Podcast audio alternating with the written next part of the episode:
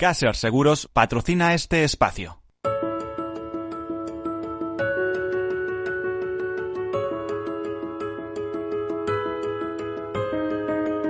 Tercer sector, un espacio para la economía social. Un programa dirigido por Miguel Benito.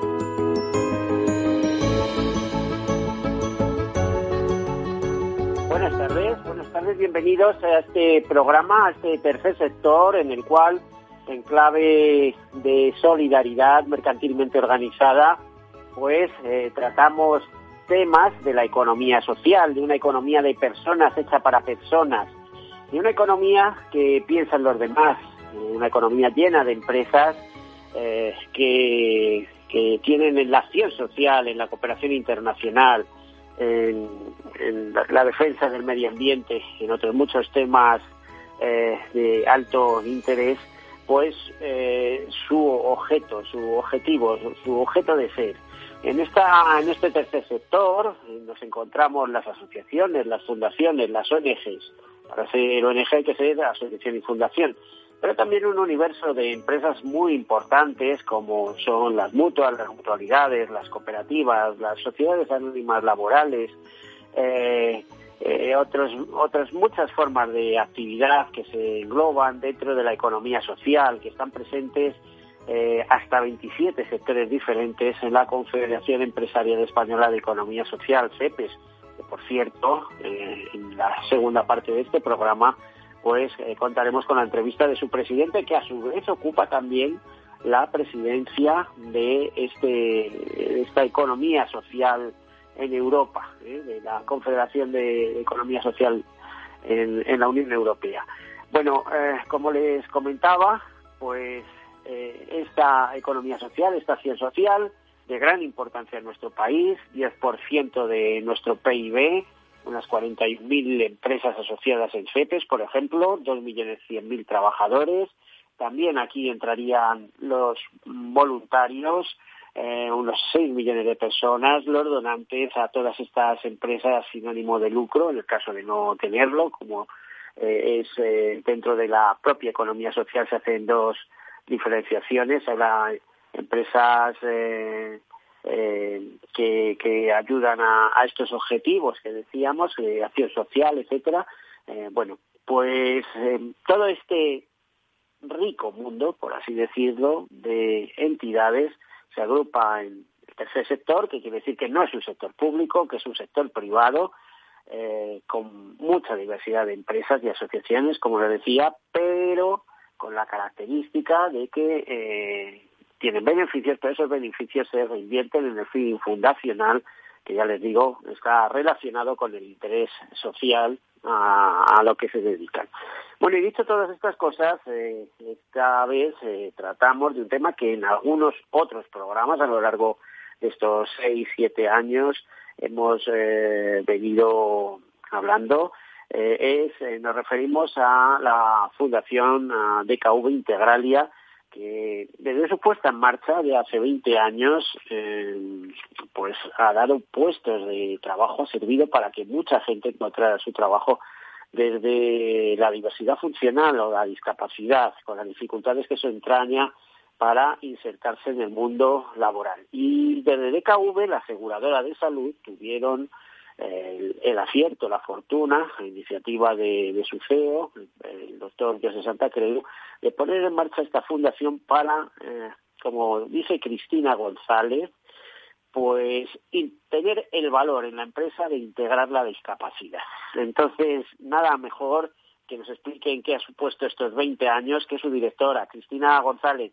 Eh, buenas tardes, Cristina. Hola, Miguel, buenas tardes. Buenas tardes, directora de DKV Integralia, ¿verdad? Así es.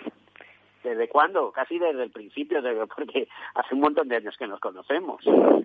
Pues sí, Miguel, así es. Mira, eh, como bien has contado, ¿no? El doctor Santa Cruz del grupo de KV Seguros, pues tuvo esta gran iniciativa e idea de vincular la necesidad en el año 2000, ¿no? De, de, la propia actividad de la aseguradora, de contar con una plataforma de atención al cliente multicanal para dar servicio a los asegurados y en vez de crear un call center al uso, subcontratar como, como se hace en algunas organizaciones, el doctor Santa Creu pensó por qué no vincularlo a un proyecto social de inclusión laboral de personas con discapacidad que iniciara su trayectoria profesional eh, eh, a través de, de, la, de la atención telefónica a los asegurados. Y ya son 20 años, este año precisamente cumplimos nuestro 20 aniversario prestando esta, esta actividad y sobre todo con esta labor social.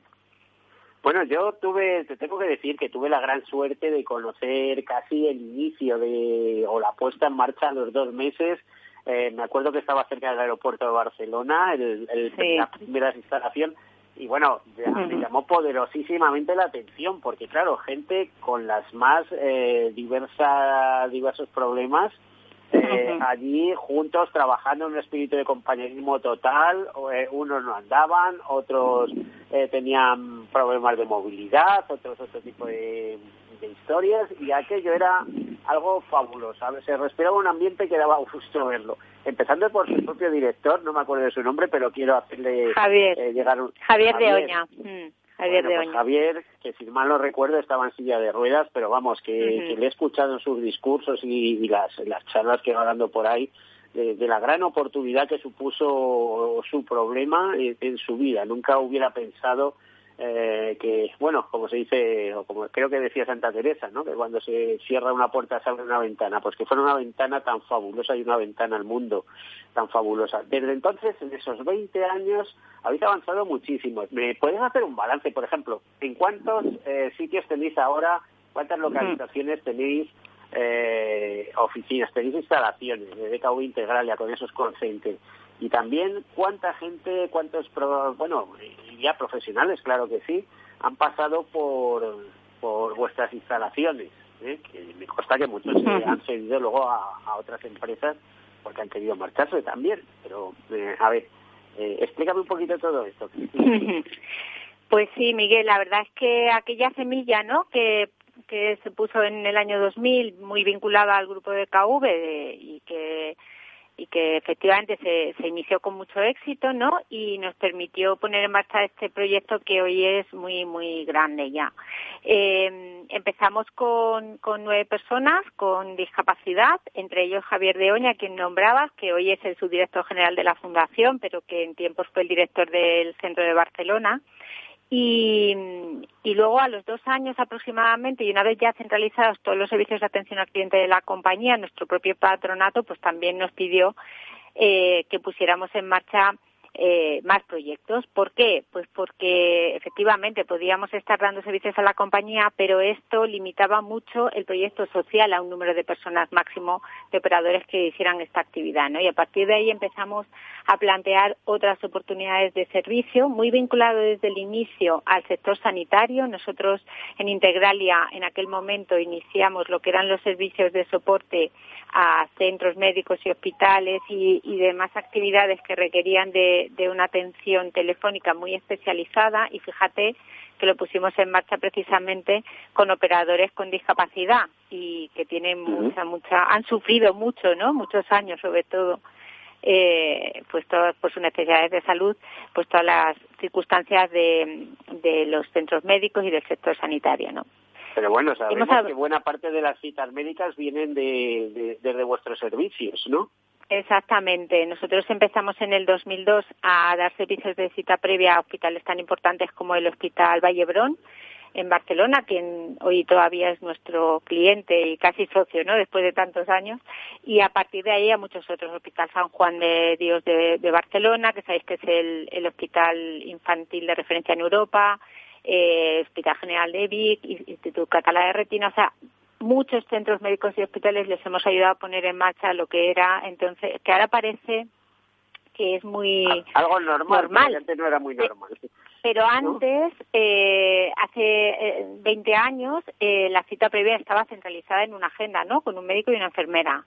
El tener ahora diversificado este servicio, pues muchos de estos, como te decía, hemos ayudado a ponerlos en marcha. Luego vino el Hospital La Paz de Madrid y a raíz de esa, de esa nueva actividad, pues implantamos nuestro segundo centro, que está ahora en Madrid. Y así hemos ido creciendo progresivamente. Ahora tenemos ocho centros en, en todo el país 500 personas con discapacidad trabajando. Eh, la mayoría de ellos son centros propios de la Fundación, pero algunos son modelos de alianza que nos gusta mucho explicar porque algunos incluso los hemos generado conjuntamente con empresas del sector, ¿no? Y del, sector asegurador, en concreto. Por a ver, estoy pensando, en Europa sí están Pelayo, en fin, a ver, dime tú, nombres. Eh, mira, nosotros en, en España tenemos, por ejemplo, una, un modelo de alianza que nos gusta mucho contar en Extremadura, en Badajoz, eh, lo hemos hecho conjuntamente con Europa Asistan, que bueno es una gran compañía del sector asegurador eh, de la asistencia en viaje y, que su CEO, Juan Carlos Guzmán, decidió un día, una vez que vio el proyecto que tenemos en Barcelona, como tú cuando lo viste en el PAD le impresionó y dijo, oye, yo quiero hacer algo así, ¿por qué no lo hacemos juntos? ¿no? Y hemos creado un centro en Extremadura, donde por el cual ya han pasado más de 50 personas con discapacidad y que es un modelo de incubadora social en el que Integralia colabora en la parte de, inclusión y Europa Assistant nos da la actividad y además incorpora como modelo de tránsito a empresa ordinaria de las personas con discapacidad en su organización. ¿no? O sea, este tipo de modelos, igual que el que tenemos, una, hemos creado una fundación conjunta con, con la Mutua de Tarrasa, en lo que llamamos Fundación Integralia Vallés, donde el mismo modelo de Integralia en Barcelona, pues lo hemos implantado en la zona del Vallés y ya hay casi 70 personas con discapacidad trabajando en, en esta fundación en Tarrasa. O sea, no solamente desplegamos modelos de, de, crecimiento interno y de incorporación de personas con discapacidad en Integralia, sino que tenemos otras muchas actividades a través de las cuales conseguimos la inclusión laboral del colectivo. ¿no? Para nosotros el call center es una herramienta, el objetivo es la inclusión. Y con este modelo también... Por ejemplo, han pasado por vuestros centros que hoy en día están en el mercado laboral eh, desarrollando tareas eh, similares, a lo mejor las que aprendieron con vosotros. Sí, pues, pues más, pues más de 5.000, sí, más, de 5.000 personas ya. Mm. Y creo que el modelo también lo habéis exportado a América Latina, ¿no? Sí, así es. Esto ha sido otro de nuestros grandes proyectos, también muy impulsado y por Josep Santa Creu y, también en este caso por don Javier Vega Ivane, que es el presidente del grupo de KV y además presidente del Consejo Asesor de la Fundación. Eh, lo que hicimos fue, en colaboración con otras empresas, españolas que están desarrollando su actividad en Latinoamérica. En concreto, eh, nuestro primer proyecto en Perú fue acompañados eh, por, el, por Fundación Conecta y el Grupo Conecta, que es un gran grupo de atención al cliente de Contact Center, bueno, es el, mayor de Europa en este momento. Y, pusimos en marcha esta iniciativa también allí. Ellos despliegan su, su actividad allí y, bueno, nos pidieron que les ayudásemos a, a, generar un proyecto de inclusión en sus, en sus centros en Latinoamérica. Y pusimos en marcha Perú en 2012 Después vino Colombia, donde todavía estamos colaborando y en breve esperamos poder desplegar el mismo proyecto en Chile. Y a través de los proyectos internacionales, más de 3.000 personas pues están trabajando también en plataformas de contact center en todos estos países o desarrollando programas de inclusión en otras empresas. Eh, este año imagino que tendrás que hacer una memoria de esos 20 años, pero además también celebrarlo. Sí. Pues sí, la verdad es que Miguel eh, teníamos previsto y bueno, y lo, mantenemos, ¿eh? el realizar un, un acto de, de conmemoración de estos 20 años de la Fundación. Esperamos que, si el COVID nos lo permite, poder mantenerlo hacia el último trimestre del año. Eh, pero bueno, eh, realmente lo que lo que importa son esas historias de vida, ¿no? Que tú mismo comentabas antes, ¿no? Como cada persona que trabaja en la fundación eh, o que ha trabajado con nosotros, pues ha conseguido cambiar su vida de forma radical, ¿no? Pasar de una situación pues de dependencia familiar a una de independencia, de vida autónoma, de y de trabajo, y de, ¿no? Y, diríamos de nuevos núcleos familiares, porque absolutamente. ¿verdad? Eh, casos entre compañeros que han, que han formado parejas, matrimonios en muchos casos, eh, que son verdaderamente encomiables. Estoy pensando, por ejemplo, el caso de mi amigo David, eh, con sus problemas y su mujer, cómo se complementan y lo que le falta uno lo tiene el otro y lo que tiene el otro lo tiene la otra. Es, es, increíble. Eh, bueno, eh, es una gran ventaja el, poder conoceros eh, pero también haceros el seguimiento. Yo, por ejemplo, te escuché en una conferencia hace unos años en el IES, te acordarás, ¿no? Y la verdad es que fue bastante entrañable, tomé bastantes notas de todas las cosas que decía. ¿Cómo crees que, se ha progresado, se ha avanzado en la inclusión de la discapacidad en, el mundo laboral? Hmm. Pues mira, eh, Miguel, la verdad es que nosotros efectivamente en 20 años de historia ya en, trabajando por la inclusión, pues hemos visto, hemos vivido eh, una evolución muy clara de, esta realidad, ¿no?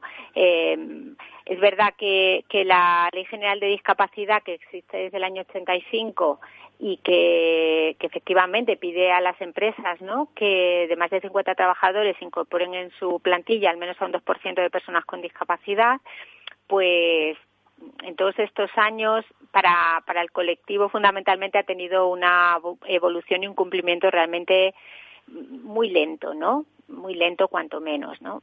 Es verdad también que, que, sin embargo, cada vez se ven más empresas concienciadas con esta necesidad y además que han descubierto el valor que las personas con discapacidad aportan a sus organizaciones y que se han convertido en verdaderos fans de la inclusión, ¿no? Y que para ellos es una línea más en su incorporación de, de personas, a sus profesionales, a sus plantillas. Pero todavía creemos que hay mucho por hacer, ¿no? Creo que todavía falta mm, cambiar culturas, cambiar miedos, quitar miedos a las organizaciones, ¿no? Las personas con discapacidad, nosotros podemos demostrarlo, ¿no? Eh, tienen un gran compromiso, sobre todo cuando se les da una oportunidad de empleo. Eh, tienen eh, una gran resiliencia, ¿no? Han crecido y han cambiado su realidad y se han adaptado a las circunstancias que en muchos casos les han sido adversas y a pesar de eso siguen luchando.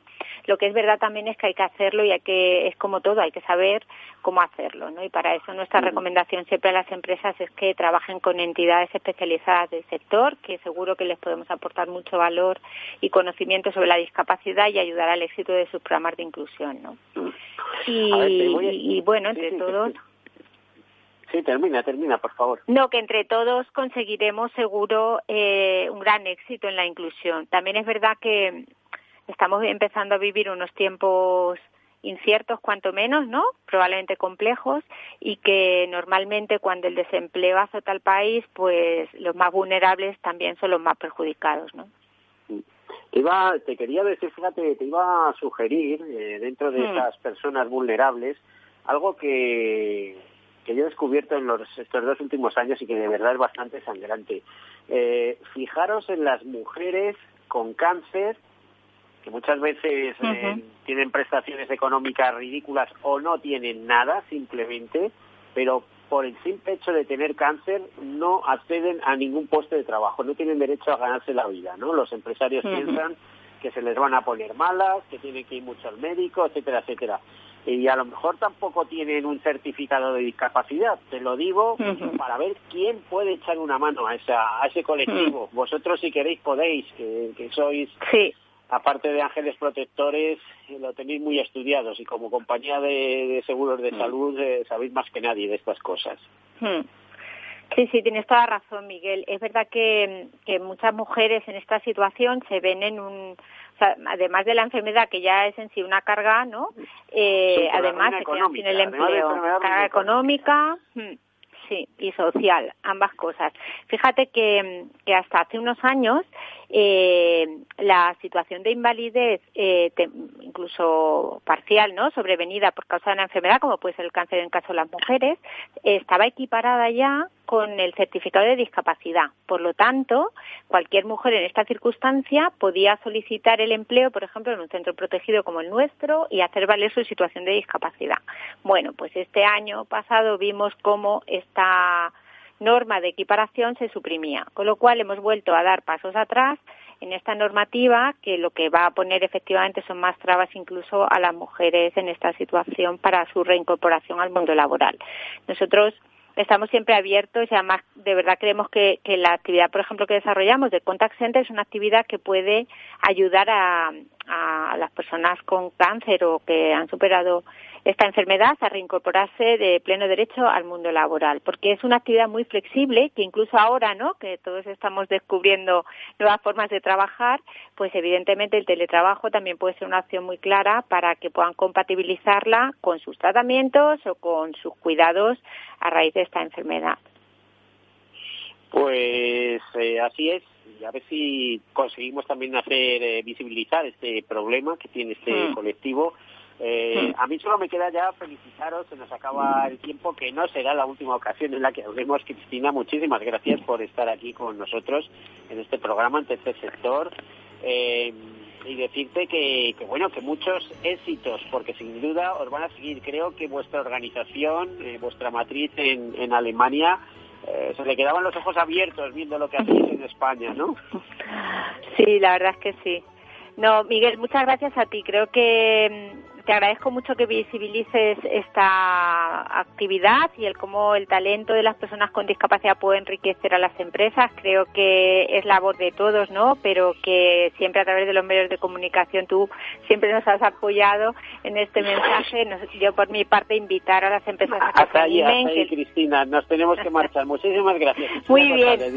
un abrazo. Gracias, Miguel.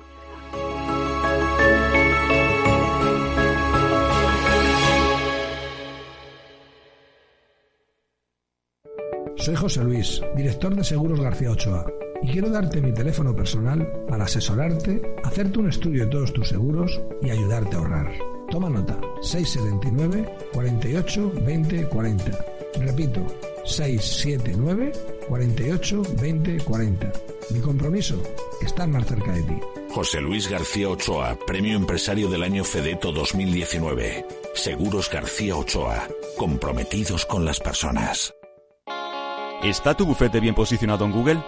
El 77% de usuarios buscan los servicios que necesitan Internet. Si no te encuentran a ti, encontrarán a tu competencia. En comunicación jurídica llevamos 20 años ayudando a dar visibilidad a empresas del sector legal. Web corporativa, estrategias publicitarias, marketing en redes sociales. Infórmate en comunicacionjurídica.com o en el mail info arroba comunicacionjurídica.com. Comunicación Jurídica. Hacemos visible tu despacho. Hola. A ver, el dinero se gana con esfuerzo, y ahorrar debería darnos una recompensa. Sin embargo, siempre vemos que nuestro dinero crece poco, y eso hace que nos vengamos un poco abajo. Lógico. Lo normal es que veamos crecer nuestro dinero. Por eso me gusta Finanbest, porque me ofrece los mejores fondos de inversión del mundo al alcance de todos, con total transparencia y sin comisiones indebidas.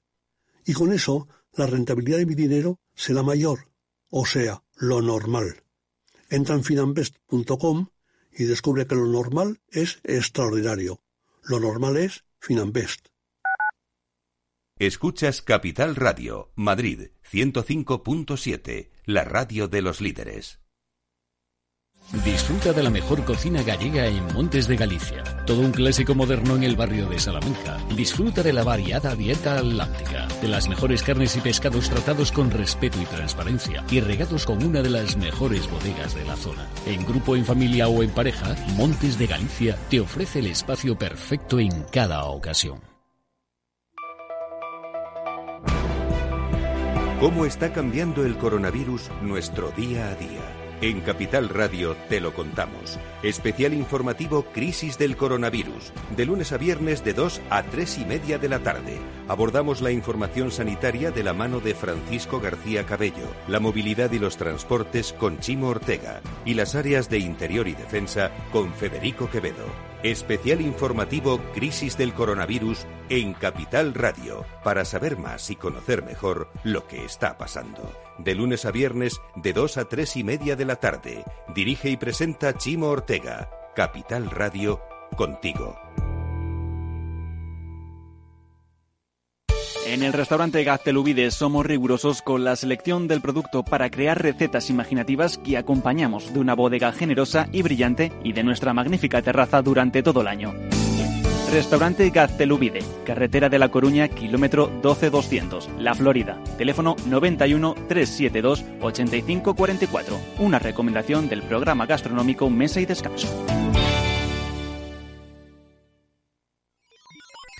Los robots escuchamos Capital Radio. es la radio más innovadora. Oímos a Saragot, con Luis Vicente Muñoz. Ahí le has dado. Esto es Capital Radio. Di que nos escuchas.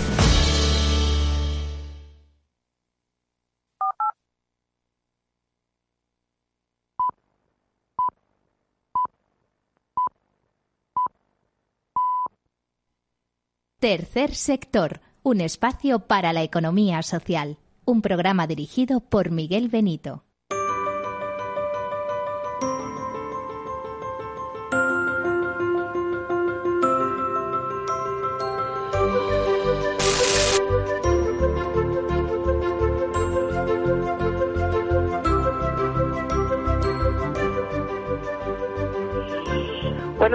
Aquí continuamos, pasada la una y media de la tarde, y eh, hoy tenemos un tema que es verdaderamente interesante, que es hablar de economía social con la persona que más sabe, o uno de los que más saben, y desde luego que mejor la representa.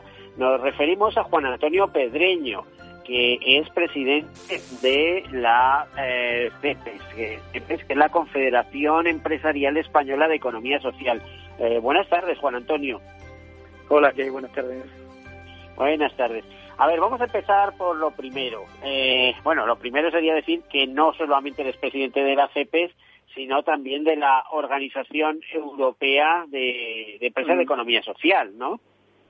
Efectivamente, presidente también el honor de presidir la economía social a nivel europeo, una organización que en este momento representa más de 3 millones de empresas y más de 14 millones de trabajadores que representa el 8% del PIB de, de, la Comisión de la Unión Europea y el 6% del empleo.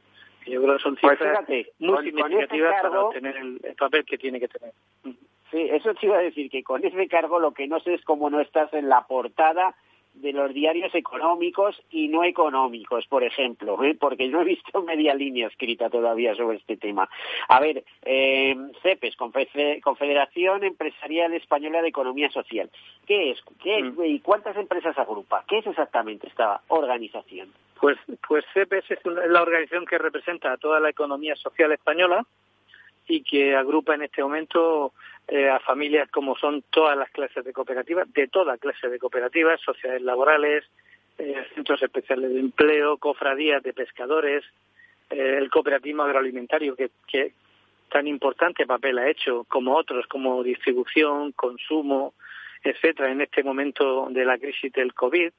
Eh, como decía, las cofradías de pescadores, las empresas de inserción, todo el sector de la discapacidad.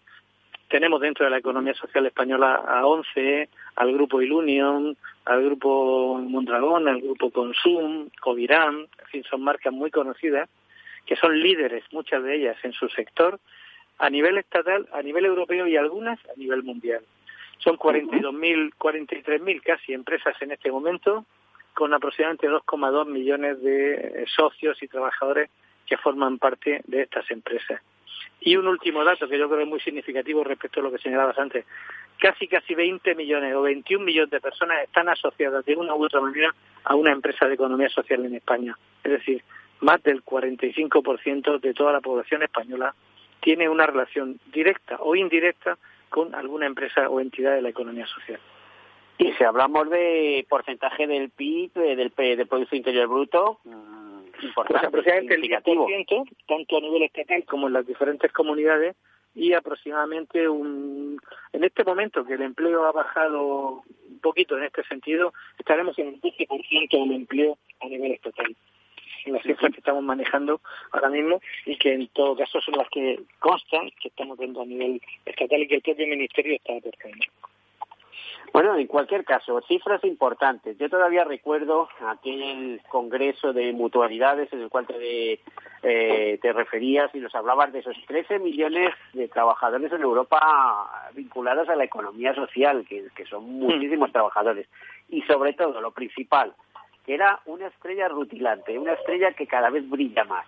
Eh, ¿Así lo crees? Eh, yo, eh, cuando fui a contactar esta entrevista, sabes que te dije, creo que vienen malos tiempos y cuando vienen malos tiempos y hay que buscar alternativas, ahí está la economía social, lo hemos visto en la última crisis.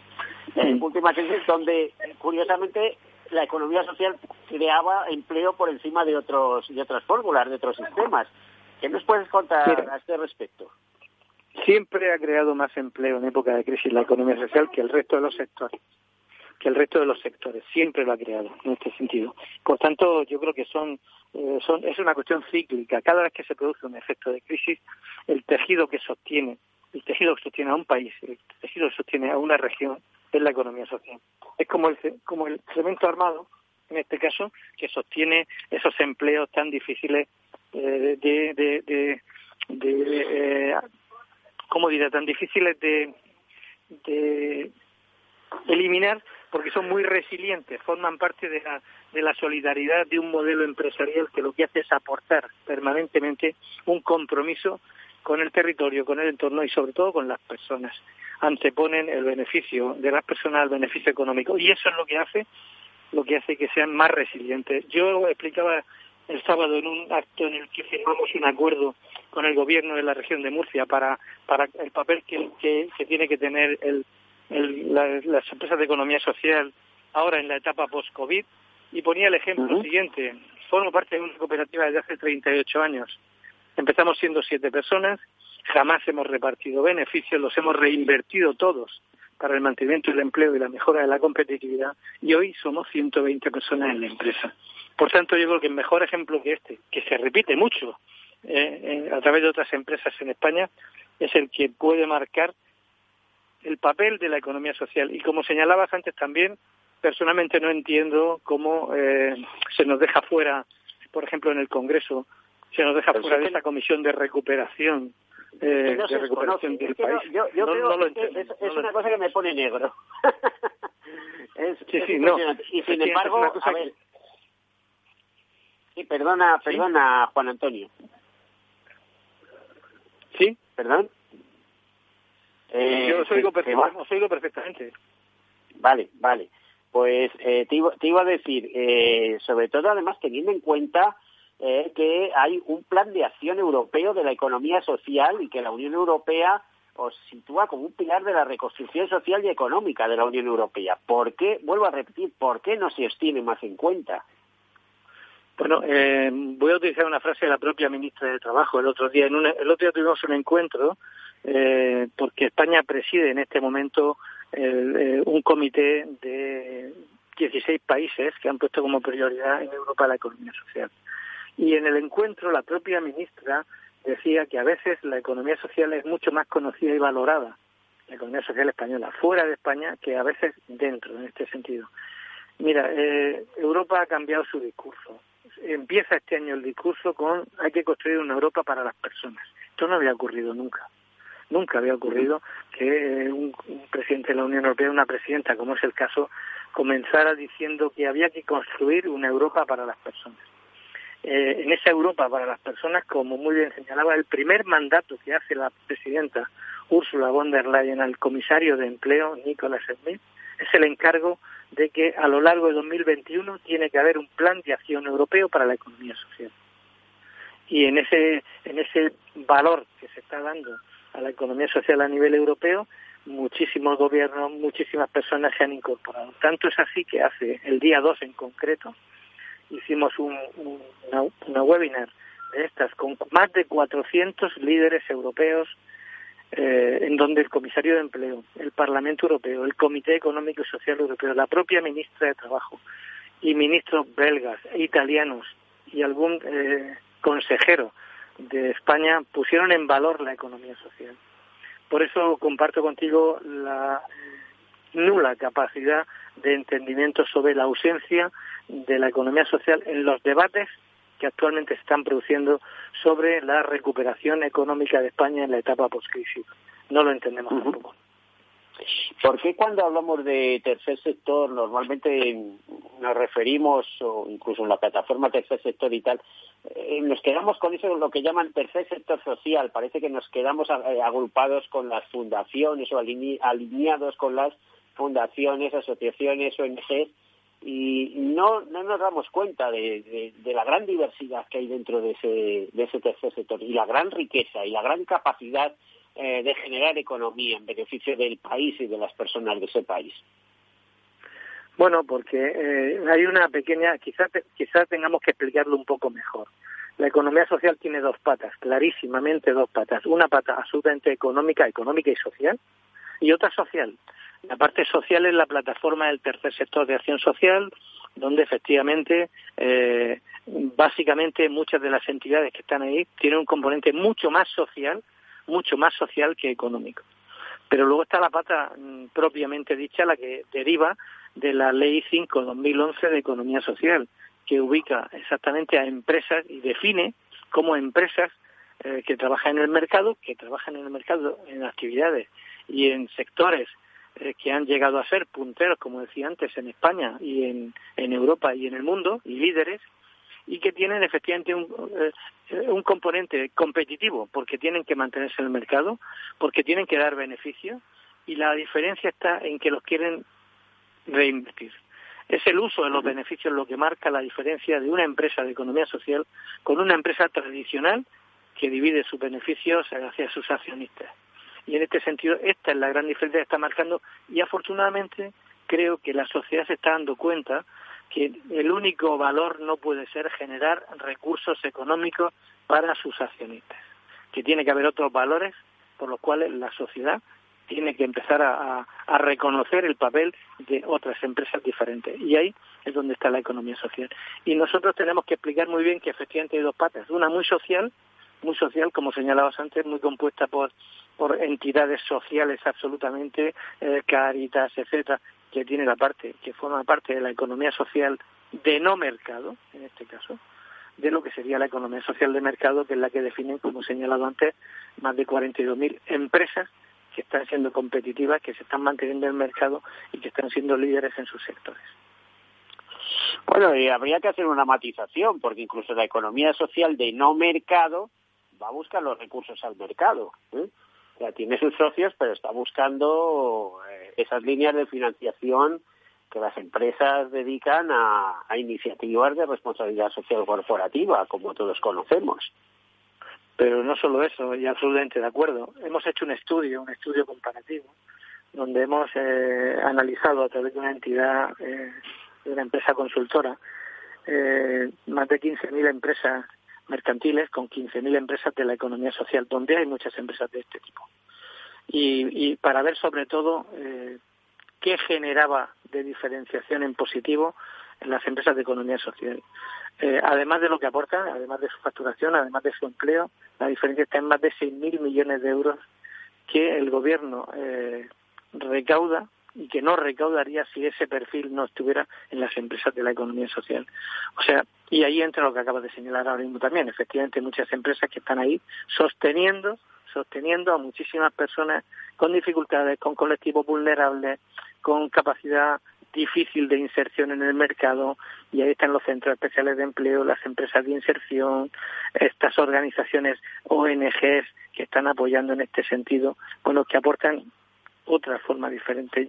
Nosotros definimos y defendemos en definitiva que hay otra forma de hacer empresa, otra forma de hacer empresa, que los beneficios no son lo único por lo que hay que aspirar y en esto yo creo que empieza a ser compartido por muchos empresarios eh, a nivel mundial también en este sentido y que hay otra forma, como digo, de hacer empresa. Mm. Pues es muy interesante esa reflexión.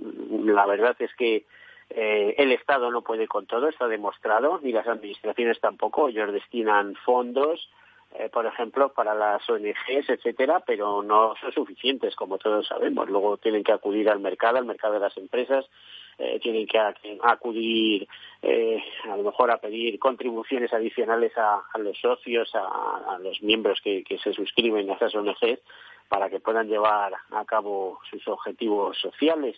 Eh, bueno, bueno, si, me permite, si me permites, eh, estamos contribuyendo con el 0,7% para estas entidades también. Este es otro valor añadido de todas las empresas de economía social, intentando aportar en las declaraciones, en los impuestos de sociedades, en las declaraciones de la renta, que haya un, un, componente solidario hacia estas empresas que necesitan esos recursos y que no solo con los recursos que el Estado les da se pueden mantener para mantener esos empleos necesarios. Eh, ¿Estás convencido, como yo lo estoy, porque lo he visto en la última crisis que, que estas empresas, que el tercer sector, que la, la a partir de, estas 27 eh, grandes organizaciones que se integran en, la en CEPES, en la Confederación de, Empresas de Economía Social, la asociación, o sea, de la Confederación Española, eh, vais a crear empleo, vais a ser motor un poco de la recuperación y como bien decías, lo que nos explicas es que no estéis presentes ahí de alguna manera. ¿Eh? vamos, es que, es que es increíble, es que eh, además con el tipo de gobierno que tenemos, porque con otras causas a lo mejor, pero en este caso es que, bueno, yo creo que es puro desconocimiento, ¿no? Eh, aunque por otro lado, la ministra de Trabajo sabéis que, saben que es ahí. Bueno, bueno mm, no solo estamos convencidos, hemos hecho, al menos en la comunidad de Murcia, hemos hecho una encuesta. Hicimos una encuesta a mitad del periodo de crisis para ver cuál era la situación, de los ERTES, de los, de los CESES en este caso también, y, y saber cómo estaban en aquel momento las empresas y los empleos de la economía social de nuestra región, que es una región puntera importante eh, que marca un poco el paso de referencia en políticas en favor de la economía social. Y hemos hecho otro hace, hace escasamente 15 días. Eh, y puedo y puedo anticipar que eh, más del 90% de las empresas de la economía social ya han vuelto a la actividad. No con el 100% de los empleos que tenían antes, no con el 100% de los ingresos, pero ya están abiertas. Ya están abiertas todas. Y las que no mm, se van a abrir seguramente en los próximos 15 o 20 días. Quiere decir que seguramente seremos los únicos, el único sector, por decirlo de alguna forma, que va a poder decir a, final de junio que el 100% de sus empresas ya están activas y recuperando todos los empleos que había hasta la fecha. Pero es que en nuestra región, por ejemplo, el 10% de las empresas que van creadas desde enero a mayo son empresas de la economía social. El 10% de las 812 empresas creadas casi 100 empresas, algo más del 10%, son empresas de la economía social. Por tanto, estoy plenamente convencido, lo he dicho siempre, soy optimista, que vamos a salir antes de lo que marcan los grandes expertos, vamos a salir antes de esta situación de crisis, porque sinceramente no estábamos en crisis antes de, del COVID y estamos creciendo razonablemente en una cifra importante a nivel europeo y por tanto yo creo que vamos a salir mucho antes de lo que marcan los grandes expertos. Y en ese, en ese resurgir, en esa recuperación, las empresas de la economía social van a ser, como han sido en la etapa de crisis, distribución, agroalimentarias, eh, energías, el compromiso con, con las cofradías de pescadores que han estado ahí permanentemente encima con todo.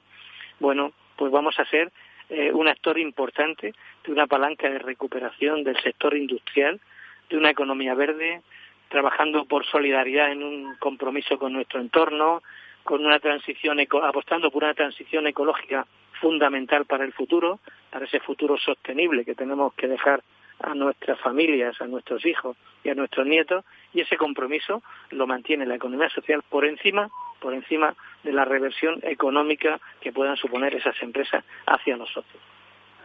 Eh, Juan Antonio, por ubicación, por localización, la economía social eh, supongo que está presente en todo el territorio nacional, pero ¿hay algunas zonas donde esté especialmente, eh, a ver, destacada? a lo mejor coinciden también con, los, con las regiones más desarrolladas o que mayor aportación tienen de Producto Interior Bruto, pero a lo mejor hay algunas pues, que no conocemos. Hay, pues mira, estaría Cataluña, País Vasco, Euskadi, Navarra, Galicia, Andalucía, Murcia y Comunidad Valenciana. Estas seis o siete comunidades son las que ahora mismo son punta de lanza, eh, especialmente en el desarrollo de la economía social. También en Castilla-La Mancha y en Castilla León hay una gran economía social en sectores punteros, bueno, punteros muy importantes como es el sector agroalimentario en sus distintos ámbitos. Y en donde somos líderes, como decía antes, no solo en Europa, sino en el mundo. Asturias está recomponiéndose muy bien y recuperando tejido empresarial y desempleo creado por la por los cierres de las eh, de las grandes eh, empresas públicas de la zona a través de la economía social lo está haciendo también. Y por tanto estamos en, eh, estamos hablando ahora mismo de que prácticamente la totalidad de España está despegando. Unas comunidades más fuertes que otras las seis o siete que he dicho primeras son las más significativas y las otras se están uniendo a ese despegue de la economía social, creando empleo y creando empresas. ¿Tú crees que la economía social o puede servir de fórmula para reindustrializar el país? Y no me refiero a seguir con pequeñas empresas o medianas, que son casi el, el, el 98-99% de nuestro tejido, un porcentaje altísimo, sino, eh, bueno, eh, conseguir producir en, en, dentro de nuestro país las cosas que el país necesita, eh, no que nos las estén haciendo fuera, nos las vendan al precio que quieren, con la calidad que, que, que ellos piensan que está bien, no con la que tú deseas, etcétera. Eh, hay una oportunidad, una oportunidad precisamente en esa nueva nueva normalidad y también nueva economía de paso? Yo creo que es una lección que tenemos que sacar de esta de esta crisis. Eh, hemos hemos tenido hemos visto cómo lo que necesitábamos no estaba aquí, estaba en otros lugares. Eh, luego hemos visto que podíamos pedirlo a otros lugares, pero cuando en otros lugares ha hecho falta, ya no podía llegar aquí, porque no, no nos podían llegar. O sea que teníamos que empezar a, a, a, fabricar nosotros nuestras propias necesidades. Esa es una lección que tenemos que saber. O sea, hay mercado para hacer actividades eh, en nuestro territorio y productos que seguramente por conformidad, por comodidad, por precio, aunque la calidad sea peor, eh, las hemos estado comprando fuera de nuestro país y hay un mercado y unas actividades que se pueden relanzar aquí. Pero no solo eso, yo creo que también la economía social ha demostrado a lo largo del tiempo ser muy importante en la transformación de empresas. Estamos asistiendo, como en todas las crisis, a empresas que se van a cerrar. Se van a cerrar porque los dueños no consideran que sea válido, porque no quieren arriesgarse, porque les ha afectado demasiado, etcétera. Bueno, la economía social lo que ha hecho siempre y ha sido destacado por Europa, España especialmente ha sido destacado por Europa, ha estado eh, en cabeza en la transformación de empresas mercantiles en empresas de economía social, fundamentalmente cooperativas. Y hay muchos ejemplos de este tipo en muchas comunidades. Empresas pequeñas, de cuatro, de seis, de ocho, de veinte, y empresas muy grandes.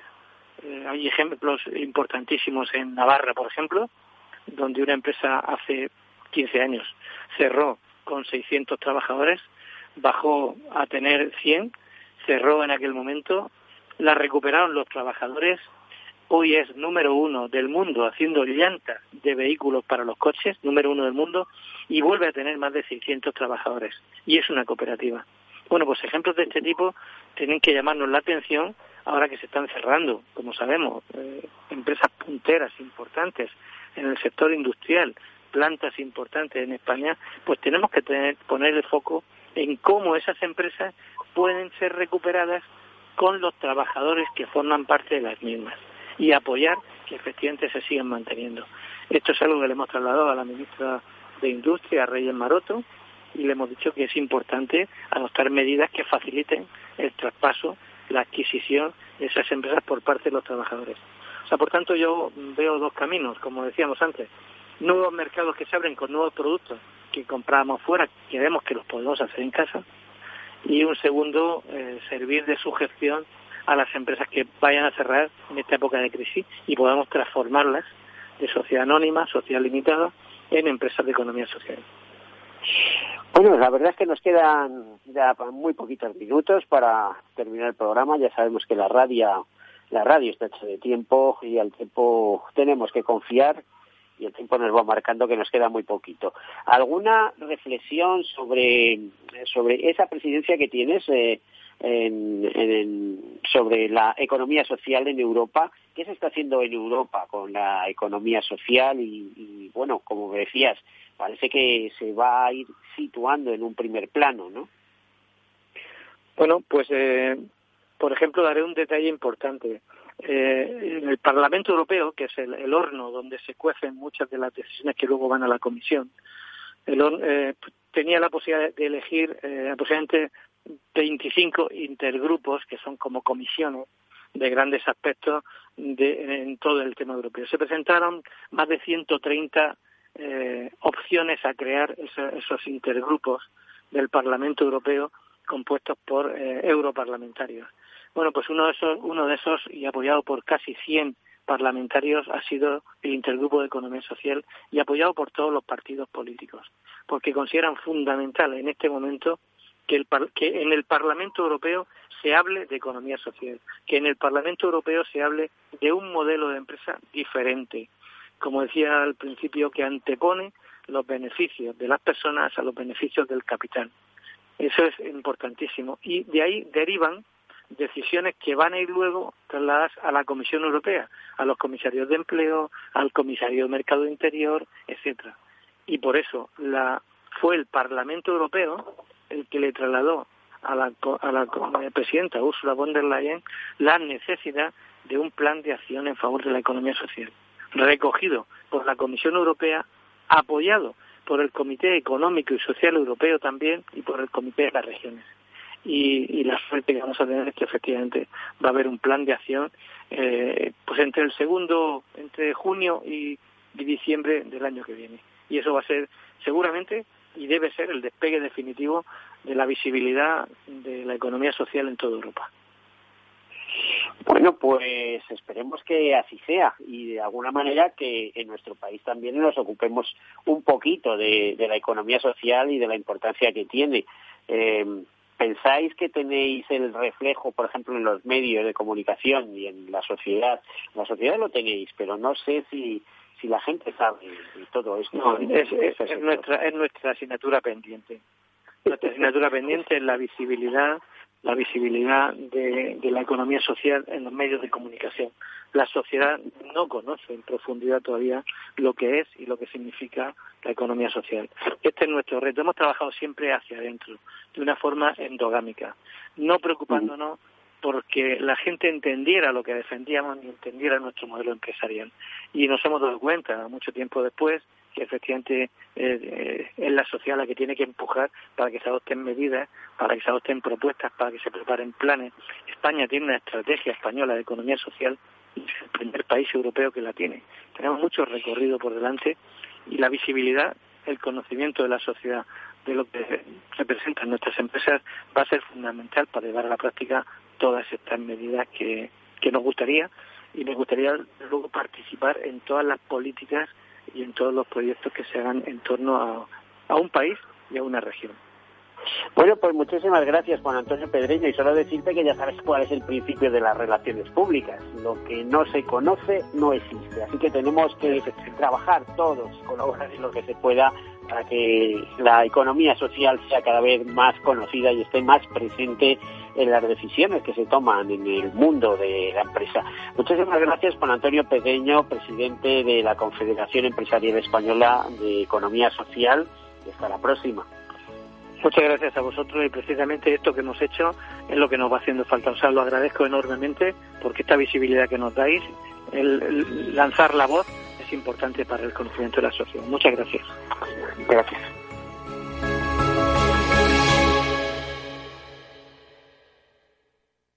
Caser Seguros ha patrocinado este espacio.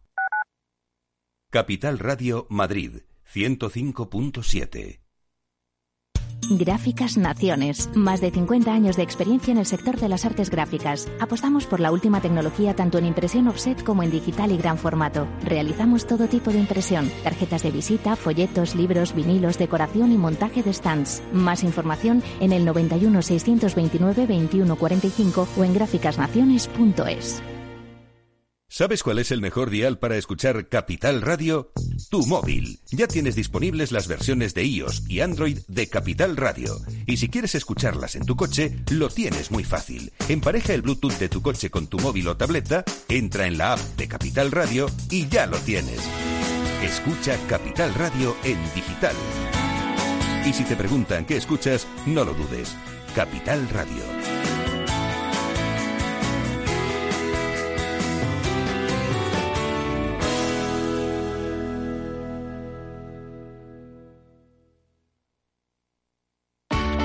Si todavía no te ha llegado la idea o crees que esta necesita evolucionar, no te pierdas After Work, un programa en el que encontrarás historias inspiradoras, análisis de la realidad y una mirada prospectiva al futuro.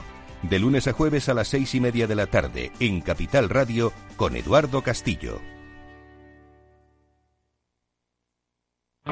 Toma las riendas de tus finanzas con la Escuela de Inversiones de Negocios de Carne y Hueso. Para emprendedores y empresarios que además de lanzar y hacer crecer sus empresas, también quieren rentabilizar al máximo sus ahorros e inversiones. Con Mariló Sánchez Fuentes.